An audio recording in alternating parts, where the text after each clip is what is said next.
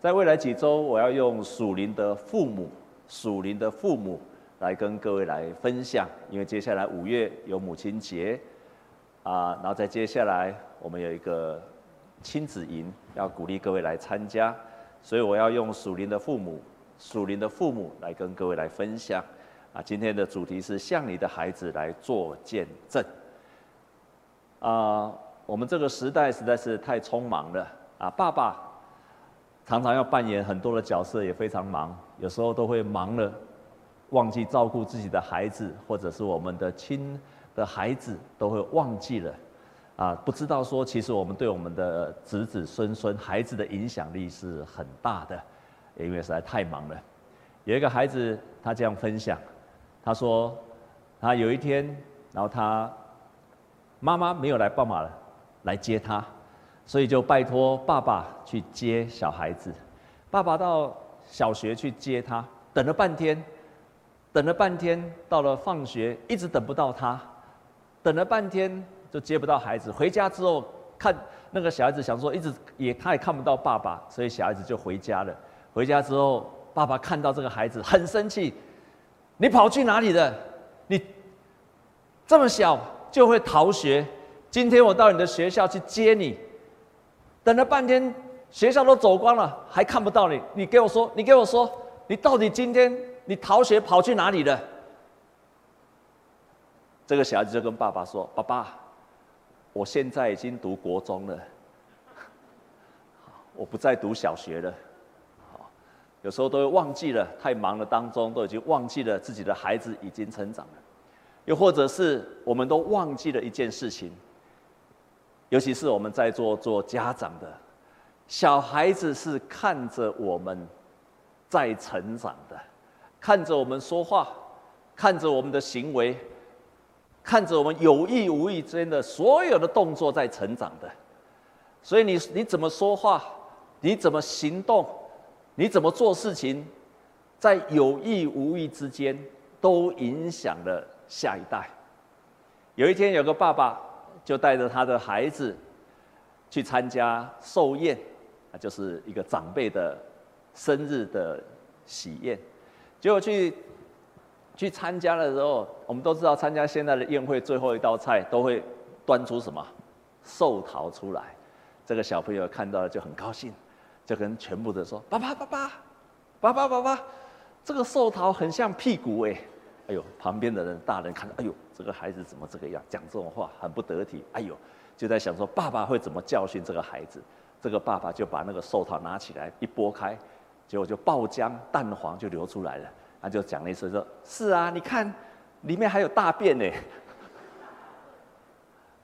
我们常常忘记了我们所做的一切会影响的下一代。”弟兄姐妹，包括你的信仰，包括你的信仰，也是借着你所说的、你所做的，去影响到下一代。在今天所读的圣经节，很棒的一段的圣经节，这句话是摩西交代他的以色列百姓这样说的。我们一起来读这一节好吗？预备，请，你只要谨慎。殷勤保守你的心灵，免得忘记你亲眼所看见的事，又免得你一生这事离开你的心，总要传给你的子子孙孙。这句话，摩西提醒那些以色列百姓，因为摩西告诉他们说：“你要记住，你曾经在你身上所经历过上帝的作为，而且。”千万不要忘记，让这些事情离开你的心，好让你可以能够传给你的子子孙孙。那我们再看下面这一节，发生了什么事情？我们一起再来读这一段的圣经，也是今天早上所读的圣经节。预备起，你在何烈山站在耶和华你神面前的那日，耶和华对我说：“你为我招聚百姓，我要叫他们听见我的话。”使他们存活在世的日子，可以学习敬畏我，又可以教训儿女这样行。摩西意思是说，你要曾在何烈山，也就是西乃山，上帝曾经给以色列百姓十板十条诫命，这些东西你要去教训你的子孙、你的百姓，让他们这个世代去遵守。所以这边至少在讲三件事情，就是你要经历神，以色列百姓所经历的事情，你要去经历。你没有经历，你的话语就没有力量。所以摩西提醒他的百姓说：“你要把你所经历的事情要记住，要记住所经历的事情要记住。”弟兄姐妹们，我们经历神奇妙的作为，经历神的恩典，经历神超自然的神迹。这些都是经历，这些都是经历，这些事情你要记在心里面，因为你要经历之后，你才能够明白神的话语。所以经历神，明白神的话语，明白神的话语，又经历神，这两件事情，这两件事情要发生在以色列百姓的生命的当中。换句话说。摩西不要他的百姓只有遵守命令，只有遵守命令、听教导，而是你要经历，而且要遵守。这两件事情要在你的生命当中重复的发生。你所经历的事情，会让你所领受的道理变成真的；你所领受的道理，会变成你将来的经历。这两件事情要交互进行。亲爱的弟兄姐妹。所谓经历，就是你经历上帝的恩典，上帝所做的奇妙的作为，或者上帝在你身上所行的神迹，或者上帝所超过超自然的神迹。小的事情就包括说，你的儿女要去郊游，你祷告，本来下雨天变晴天了；或者是你开车子没有停车位，祷告了，神给你停车位。或者是你生病了，小感冒，你有事情要办，小感冒，你祷告了，神帮你医治；甚至于你很大的、很重的病，你祷告，神行神迹了，连医生都没有办法医治你的事情，你经历到了这些大大小小的事情，我们都说啊，这是上帝的恩典，这是上帝的作为，神是奇妙的神。当你可以这样宣告的时候，你都在经历神这些事情，你要记在身上。弟兄姐妹，过去一段时间，不要说很久了，过去一个月之内，一个月之内，从上个月的这一天到这在这个月，请问你有经历神奇妙的作为、神迹奇事、祷告蒙允，或者是神做奇妙的事情，不管大小的事情，有的人，请你把手举起来。哦，感谢神，请放下。嘿，太棒了！我们教会是一个经历神迹奇事的教会，阿妹吗？阿妹吗？我再问你哦，你有经过大神迹的人，请举手。超乎人能够想象的神迹，不是那个停车位，不是小感冒的，不是那种哦，很超、很不可思议的神迹的。有这样过去一个月你有经历的，请举手。哎，这这有什么不好意思？有经历就举手吧。好，要常常经历神迹。台湾神学院的教授，有一位教授，现在在台南神学院的新约的老师叫孙宝林老师，他曾经这样讲，他说：“圣经记载的神迹医治，是他主动的借着医治的事，要启发你跟你更深的核心的生命的价值跟意义。”而且他继续这样讲，他说：“这些出于神迹记载的重点。”神迹才是神迹，不仅是历史过去的事件，而是上主历久长新的工工作，是每个信徒都可以经历到的触动。这句话说得太好了，很多研究圣经的不相信到今天有神迹，可是他说到今天我们都可以继续经历神奇妙的作为，总称我们叫神迹。跟你左右的人跟他讲说，你也可以经历神迹的。但是这些神迹是要指向你可以信靠神的话语，这些神迹的目的是让你更相信神的话语。你经历的神迹，神的话语对你就变成是真的，就变成是真的。所以第一个，你自己要去经历这一件。摩西告诉他说：“你要帮你亲眼所见的这些事情，你要记下来。”第二件事情，再告诉他们说：“你要谨慎。”殷勤保守，免得你忘记了。他说：“不止你经历到了，你经历到要把它记在里面，而且要谨慎，要保守，要尽力把它记住了。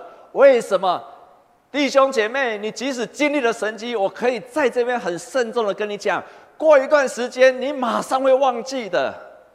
如果你轻忽了那些神迹，你马上会忘记的，因为那个神迹过后，你只要遇到了挫折，你马上会打回原形。我在这边可以百分之百的保证，因为我看的太多了。上一刻神才让他经历了很伟大的神迹，下一刻他马上埋怨神。这就是为什么摩西要那么用力的说：“你要保守你的心，你要记住，而且你要殷勤的记住。”再跟所有的人跟他这样讲好不好？要记住上帝一切的恩惠。所以我建议你，你如果经历了神的神迹，你要把它记下来，把它记下来，成为你自己永远的纪念。每一次你失去信心的时候，就打开来看，就打开来看，因为我们的本性就是如此的，我们太容易忘记上帝的恩典了，太容易忘记上帝的作为了。难怪诗篇一百零三篇一到二节，我们一起来读。预备，起，我的心呐、你要称颂耶和华；凡在我里面的，也要称颂他的圣名。我的心呐、你要称颂耶和华，不可忘记他一切的恩惠。以色列人是一个非常超级厉害的不得了的，容易忘记上帝神迹的民族。上帝行了伟大的神迹，当那个红海分开了，到了下一刻，只要他没有东西吃了，他就抱怨神。他们就抱怨神，摩西就是看太多了，所以他才不断的提醒他说：“你要记住神的神迹。”为什么？因为你如果记住神的神迹的时候，如果你不断的记住神的神迹，神迹会再发生。你记住神曾经在你身上的作为，在你遇见困难的时候，那件事情神会再做一次。你忘记了，你抱怨了，那件事情就不可能再发生。这就是为什么神除了要你记住你要成为感谢的人以外，更重要的是你记住了那个神迹就会发生一次。以色列人他们经过红海打开了之后，他们抱怨了，那一代的人都死在旷野。下一代的人，他们提醒他：我们看过神曾经让红海分开，他们在面对约旦河，他们就开始也相信约旦河也会分开。这样记住了吗？记住了吗？当你记住的时候，神就会再做一次同样的神迹；当你忘记了，神就不再做了。很奇妙，非常的奇妙。这是第二个，第三个，摩西提醒他们要教训儿女而行。就是这些事情，你要重复的说，不断的教训你的儿女，这样子说，把这些见证跟你的儿女重复的说，重复的说。最近我们教会有一个弟兄，老弟兄叫陈朝阳弟兄，他过世了，一个多礼拜前过世。我从他的儿女的身上才知道说，哦，原来他们在中部是个很大的家族。然后那个时候他自己读过高中。在读淡江中学，听了福音，坚持要信耶稣。你可以想想看，在那个传统的中南部的乡下，一个大的家族，一个高中生突然自己决定要信耶稣，家里出奇的反对。后来他的孙、他的儿女，每次只要回到家里，阿公啊，阿公啊，就叫这些孙儿女们坐在坐在椅子上面，然后就一再跟他说。你你绝对没使信耶稣，你绝对没使信耶稣，你绝对没使信耶稣，就是这样子一直在遭受那么大的逼迫，他仍然要信了耶稣，而你就坚持下去，继续的信耶稣。要常常去跟你的儿女教训这些事情。所以，亲爱的弟兄姐妹，我要勉励我们在座，如果你有儿女的父母亲，或者可能你没有子女，可能你没有结婚，可是你如果有在带人的。你所带的人就是你的属灵的父的子女，你就是人家的属灵的父母亲。你要牧师要跟你共同的勉励，我要共同勉励，就是你要把你的孩子，把你的孩子当做慕道友，我再说一遍，把你的孩子当做未信者。我们在幸福小组叫做 best。你不要以为你的孩子出生在一个基督徒的家庭，你的儿女他自然就会成为基督徒。这样可以了解我要说的吗？从现在开始，不管你的现在孩子多大多小，请你要把你的孩子当作是一个 best 未信者的慕道友。因为你不要想说他出生在一个基督徒的家庭，他就会成为基督徒。你不要想说你把他送到儿主日学，不管哪个教会的主日学，他就是个基督徒。你不要以为说教会的儿主多么好，他就会成为基督徒。亲爱的弟兄姐妹，不可能的，是你让他成为基督徒的。你跟你的孩子在家里面生活了七天，他送到儿童主日学，送到教会两个小时。两个小时，七天，七天两个小时，你想谁的影响比较大？然后你要要求一个来一个两个小时，要让你的儿女变成一个很好的基督徒，亲爱的弟兄姐妹，不可能的。你从今天开始，你要改变，把你的孩子当做是一个未信者，即便你的已经是一个信主，你都要把他当做个未信者。即使你讲给他很多的圣经的教训、圣经的故事，你要重新把他当做一个未信者，他不认识神，所以你每次跟他讲话，你一定要想到这个人是还没有认识神的孩子，我要重新的让他认识神，我要重新的让他认识神。所以今天所读的圣经，他这样讲：你要尽心、尽性、尽力爱耶和华你的神。我今日所吩咐你的话，都要记在心上。也要殷勤的教训你的儿女，殷勤的教训你的儿女。无论你坐在家里面，行在路上，躺下起来，都要谈论。这段圣经节我一直不明白，躺下怎么谈论？但他，我想他的意思就是告诉我们说，你要常常的谈到神，在你的家庭、你的生活当中，要常常的谈到神。所以我这边要鼓励我们做儿女，或你将来会有儿女的父母亲，你要在你的家里面要常常谈起神，要在生活中分享你所经历的神，而且要用信心去分享。最后，你要带着你的孩子去经历神，要带着你的儿女们去经历神。你要常常去谈论神，让我们可以谈一些什么？谈一些什么？在我的家庭里面，我们常常这样做。后来我得到了这几个结论，可以成为你的参考。你如何常常谈论神？你所认识的神，我体会到上帝的话语是什么？我经历神迹奇事的经过，我经历弟兄姐妹对我们的好，我分享我正在经历的挑战，这些就是我可以分享给我的儿女的内容。让我们跟左右的人跟他讲说，让我们在家中常常谈论神吧。所以当你跟你的孩子，不要认为你的孩子很自然就会信靠神，就相信上帝的存在。如果有一天在座家长们，如果有一天你的儿女问你说，或者一个未信者问你说，神在哪里？总有一天他一定会问这个问题，我看不见神。神在哪里？我看不见。你说有位创造者，我看不见。请问你要如何回答？哎，请你把手机收起来哈。你从头到尾都不需要，除非你要记笔记。你如何来介绍神？如果你的儿女有一天问你说神在哪里，你要怎么办？你可以拿一支原子笔，然后给他拆开来，然后把它拿出来，然后你这样跟他说。你看，这是原子笔，这是原子笔，我把它丢上去，它不会变成一支原子笔，除非有一个人把这当中所有的零件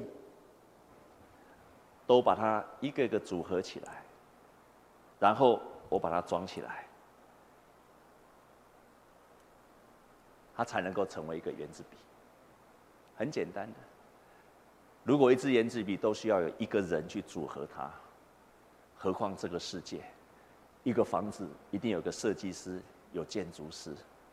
一个电视、一个笔电、一个手表，都需要有人去把它组合。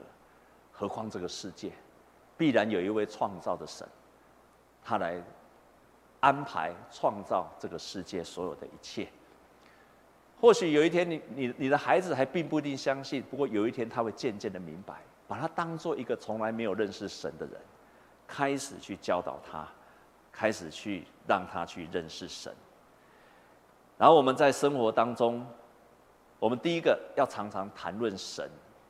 第二件事情，他告诉我们说，你要在你的家里、路上躺下起来，都要谈论他。换句话说，你要在你的生活当中去分享经历，不是在教会里面或者特别的地方，而是你的生活当中去跟你的儿女去分享。神的经历，摩西，他有一个属灵的孩子，叫做约书亚。摩西跟约书亚的互动，是我们可以看见摩西如何照着他自己所做的一切，做在约书亚的身上。所以在出埃及记，你可以看见摩西怎么去影响着约书亚。当摩西。要打仗的时候，以色列人遇到了亚玛力人，在利非定跟以色列征战。摩西就对约书亚说：“摩西就对约书亚说，你出去征战，你去选人来，然后去征战，你去和亚玛力人征战。我呢，在山上举起神的杖，我要为你祷告。所以他就让约书亚去打仗，然后他为他祷告，一个在打仗，一个去，一个在山上为他祷告。”让他去面对他人生的征战，面对他自己人生的征战，但是属灵的父亲就为他迫切的祷告，一个征战，一个祷告，就是因为约书亚常常征战，所以约书亚成为一个勇士。在座弟兄姐妹，尤其做妈妈的，我一定要再一次的提醒你：好的妈妈要让你的儿女去接受挑战。可以吗？请不要再过度保护你的儿女了。我讲太多次了。我们台湾现在很多的儿女都太过度被保护了。请在座的妈妈，爸爸也是啊，不要过度保护你的孩子。该让他接受挑战就让他接受挑战，你要为他祷告就好了，可以吗？我们希望我们训练出来孩子像约书亚一样的勇士。他遇到挫折，也是他人生宝贵的功课的一部分。当他这样做的时候，约书亚就成为一个大能的勇士。约书亚成为大能的勇士，神对约书亚说：“从现在开始，没有一个人可以在你的面前站立。”意思就是说，你可以打败任何人，你可以打败任何人。他成为一个大能的勇士。你一生的日子，必无一人能在你的面前站立得住，就是因为摩西训练了约书亚，他的约书亚成为一个大能的勇士。还不止这样子，当摩西到何烈山，也就是西乃山，他到山上去接受上帝给他的十诫的石板时候，摩西也带着谁去？圣经记载说，摩西和他的帮手约书亚起来，摩西也带着约书亚一起上山。一起上山，难怪后来约书亚，摩西离开了这个世界之后，约书亚顶替他起来时候，约书亚他就跟以色列百姓这样子说：“你要跟上帝立约，你要遵守耶和华的教训。”为什么摩耶稣有这么大的确信呢？因为摩西在他很年轻的时候就让他去看见。上帝的话语石板，确确实实是从上帝领受的，所以摩西、耶稣亚非常有信心，也要叫他的百姓要遵守这些话语，因为他亲身的看见摩西领受上帝的十条诫命，他知道这些话语不是摩西自己生出来的，是因为上帝赐给摩西的，他对神的话语就有信心，非常有信心，还不止这个样子，还不止这个样子。当摩西他遇到了困难，都会到会幕里去见耶和华。摩西也带着约书亚一起进去。所以圣经上有一段这样话说：耶和华与摩西面对面说话，好像人与朋友说话一般。摩西转到营里面去，唯有他的帮手一个少年人嫩的儿子约书亚不离开会幕。摩西去会幕里祷告，遇见神。摩西离开了，约书亚继续留在会幕。约书亚继续留在那个地方，与神同在。难怪，就是因为这个样子，当会幕好了之后。约书亚继续的成为摩西的助手，难怪他曾他知道耶和华，因为摩西这样子带着他。还有，当摩西派遣他的探子去迦南地去探的时候，那个时候所有的人都反对，派十二个支派的代表去迦南地要去探，到底迦南地长得怎么样？十二个去，十个回来都反对，我们不要去打迦南地，因为那个人人高马大。但是只有约书亚讲的话是不一样的，他鹤立鸡群，他独排众议，他这样子说：耶稣亚对以色列全会众说：“我们所窥探经过之地是极美之地，耶和华必将我们的领进那地，把地赐给我们。那地原是流奶与蜜之地，也不要怕那地的居民，有耶和华与我们同在，不要怕他们。”所有的人都怕得要死，只有约书亚不害怕，因为他一直跟从着摩西征战，经历神，领受十条的诫命。这个孩子到最后就成为比众人都还要有信心的人，因为他经历了神，他知道上帝的诫命，他打过仗，他成为一个最有信心的人。谁蒙福了？耶稣亚蒙福了，摩西将带领他他的孩子蒙福了，所以当那一辈老一辈的没有办法进入到牛奶隐秘的迦南地之后，唯独约书亚可以进去那个迦南地。所以你看，上帝给他的属灵的儿女的祝福，约书亚的祝福是什么？唯有基尼洗族的耶孚尼的儿子迦勒和嫩的儿子约书亚可以看见。因为他们专心跟从我，属灵儿女得到祝福了。当你这样做的时候，你的儿女才会得到祝福。你的儿女成为一个有信心。当大家都不敢进去迦南地的时候，只有你的儿女得到祝福，你的儿女才会得到祝福。感谢神，感谢神，太棒了，太棒了。所以你要在生活当中跟你的儿子。去分享，在各样的环境当中，跟你的儿子去谈论神，去分享你的信仰。第三件事情，我们在分享的时候，请你要用信心去分享，要信心去分享。当我们跟孩子在诉说这些话语的时候，我们必须用信心去分享。尤其如果你有机会去分享上帝的话语的时候，要用信心去分享上帝的话语。我给各位四个建议。你在分享上帝的话语，如何用信心去分享？所以你可能没有儿女，但是牧师希望你在读圣经的时候要记住用这四个态度去读圣经，OK？可以吗？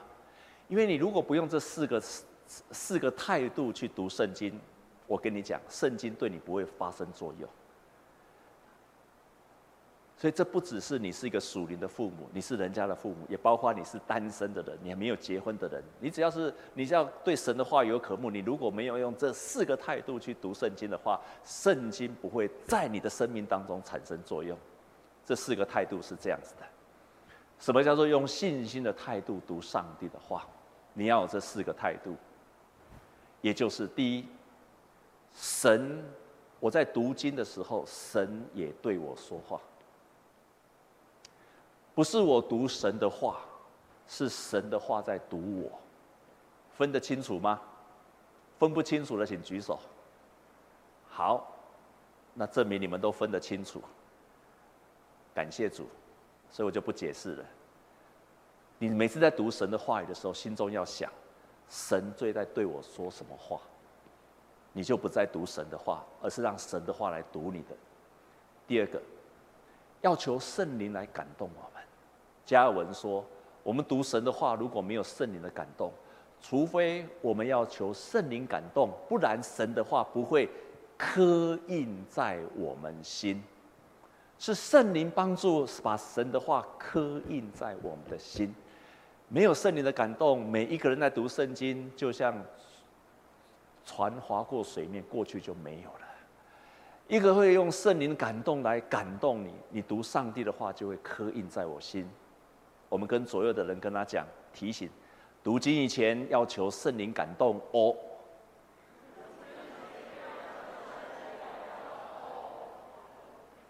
不要一直想要用头脑去读经，那是另外一种读经的方式。而是你在读圣经都求圣灵啊，我今天要读这段圣经，请你感动我，圣灵就会把上帝的话一个字一个句刻在你的心中。第三件事情。圣经中神美好的应许也会发生在我的身上。你读上帝的话，把它当做一个伟人故事，那你跟读中国的伟人故事、美国的伟人故事没有两样。但是你读神的话，你相信摩西、约书亚、大卫、但以理这些人，神在他身上的祝福也会发生在我的身上的时候。这些祝福就开始在你心里面产生了作用。你这样相信心的相信，神也会这样子的作为。这是第三件提醒。第四件提醒就是，神最终会让我蒙福的。神最终也会让我蒙福。如果你用这四个态度去读上帝的话的时候，我深信神会祝福在你的身上，你就能够用每一次你分享话语给你的。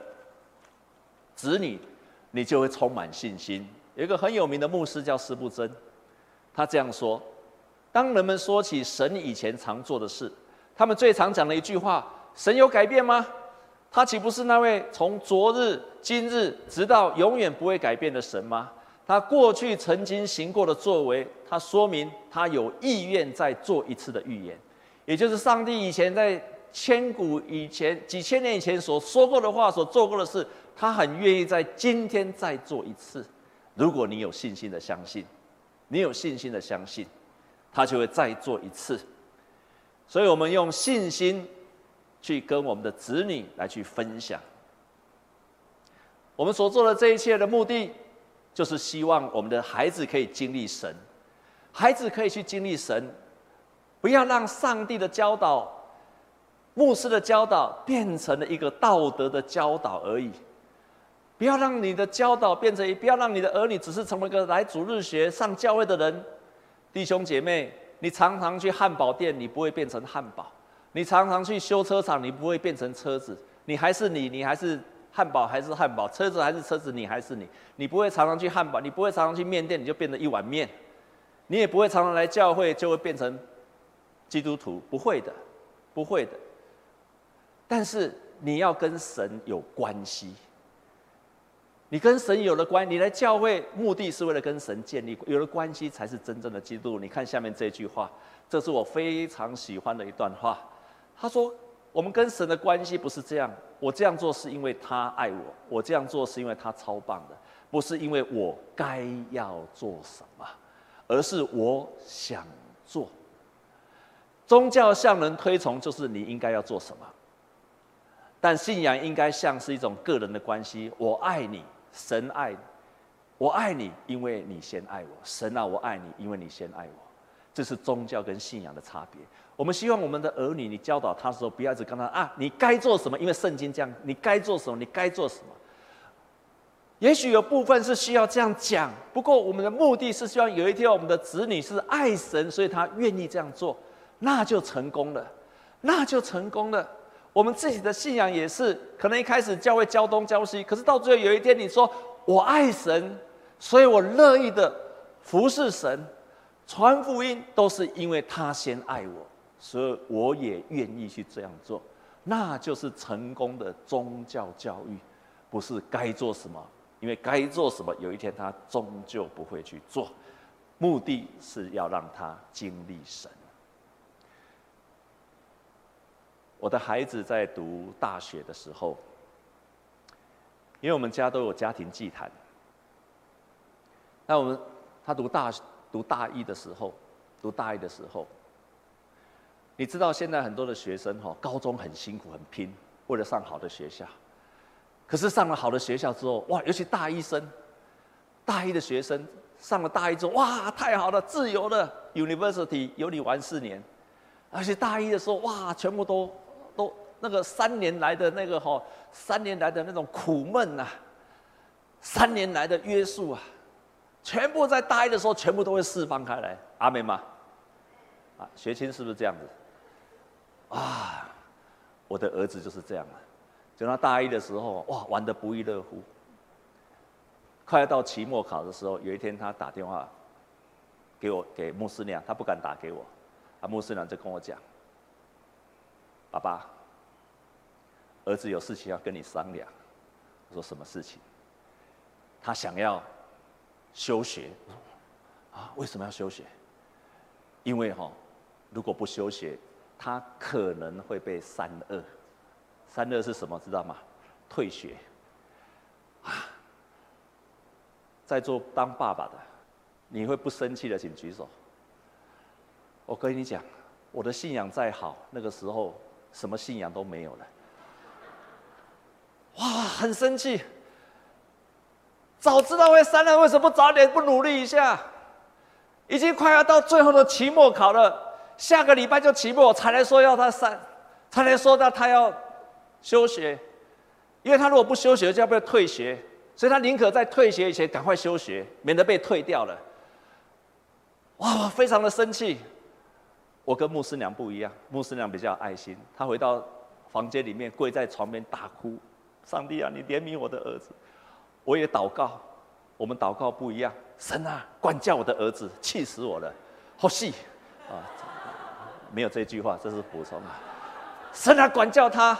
一个学习都不好好认真，他就拼命打球。他没有做坏事，他爱打球、爱运动，拼命打球、运动，然后跟同学出去玩，反正就这样。没有想到期末考来了，要被三二了。他说，那就叫回来谈谈讨论一下。回来的时候，我非常生气，我真的非常生气。他就回来说他为什么这样这样的在讲经了，然后就回去了。那一天晚上。牧师娘做梦，我也做了一个梦。牧师娘看见一个水车，大水库，然后有水车，啊，上面拼命的踩踩，意思就是说小孩子要拼命的踩踩之后才会有水进来。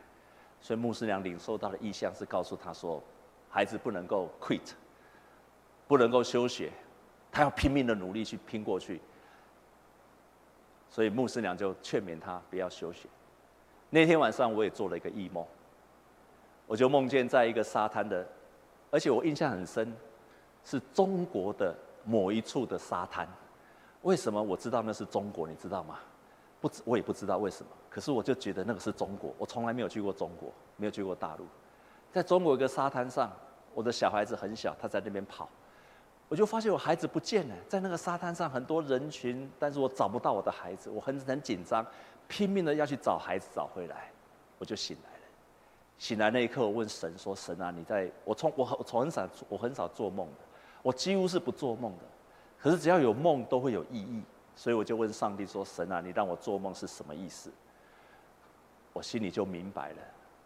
神要我用爱去把我的孩子挽回来，不要愤怒。所以我就叫孩子回来。孩子回来的时候，我看见他，心里很气。”可是又想到上帝启示我那个梦，我要爱他，把他挽回来。可是心里气得不得了，没办法，还是硬是把他抱住了。心里面是非常的不爽的抱住他，一边抱住他。弟兄姐妹，这就是顺服，知道吗？明明做不到，还是硬去做，这就是顺服。我就顺服他。很不甘愿的抱住他，一边抱着他，心里，嗯嗯，哦，又想打他，真的太挣扎，太难了。于是我就抱住他，然后就问他，然后就说：“我们一起祷告吧。”我们就一起祷告吧。所以我们就全家一起敬拜神，一起祷告。他有时候会没有在那个紧张，他读不下去，我们继续为他祷告，一起敬拜神，一起赞美神。结果他自己在祷告当中，他领受，他看见了一个，他自己也看见了一个异象，很奇妙。他看见他在爬，在在新兵训练中间，在爬那个绳梯呀、一边爬一边爬，然后旁边有个士官长一直骂着他：“赶快爬，赶快爬，赶快爬，爬快一点呐！”，啊太好了，我又不能骂他，啊，神亲自骂他，所以他就一直爬，一直爬，一直爬，他就知道他要努力了，所以他就去考试。他每次只要没有办法读书的时候，我们就一起祷告。然后他就去读，就去读书，就去考试了。本来要休学，后来去考试。我们在最后等一下，后来他打电话回来了，打电话回来了，一边哭说：“妈妈，他打给牧师娘，妈妈，我过了，我过了，只有两科不及格，所以没有被三二掉，哈，很高兴。这个是上学期。”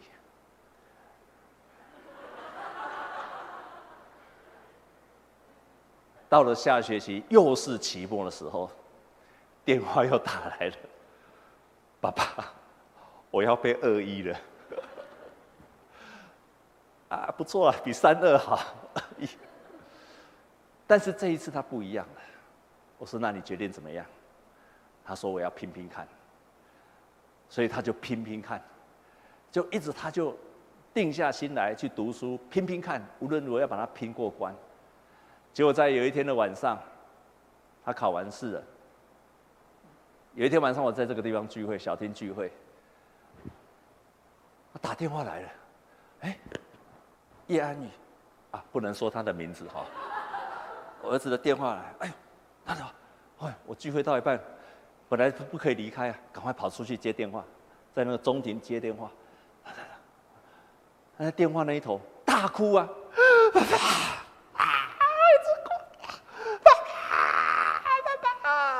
没有哭那么惨啊！我拐着，还是有抽搐，到底怎样也不赶快讲，他就一直哭啊！欧趴了，也不赶快讲，这种事鼓掌干嘛？又不是拿奖学金，欧趴有什么好鼓掌的？哎呦，也不赶快讲，就放下心了，他就欧趴了。他这学期去读，考上成大研究所，在台南部读研究所。这学期末没有打电话来。当他经历过了一次的得胜，他就知道如何依靠神。也许会有失败，可是我们带领他经历得胜，他就为自己的人生而征战，像约书亚一样。在下一次面对到考验的时候，他就会自己征战。摩西陪着约书亚征战，接下来就是约书亚自己征战。亲爱的弟兄姐妹，不管你有没有子女，或者你可能是带领着属灵的儿女，你要带领着他征战，然后让他自己征战。当他有信心，就会面对自己信心的人生。愿神帮助我们中山教会的子女。将来都成为个大能的勇士，遵守神诫命的勇士，也会为自己的人生征战，好让他们可以荣耀神的勇士。愿你的子女神也这样祝福你。我们同心来祷告。亲爱的主，感谢你赐给我们是何等大的、何等大的福分。子女是我们的产业，子女也是你赐给我们的。感谢你，我们也感谢你借着我们。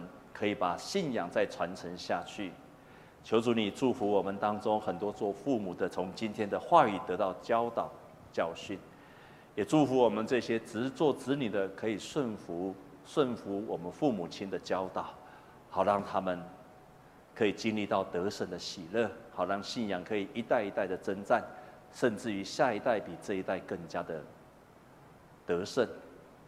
我们将祷告靠着耶稣基督的圣名。阿门。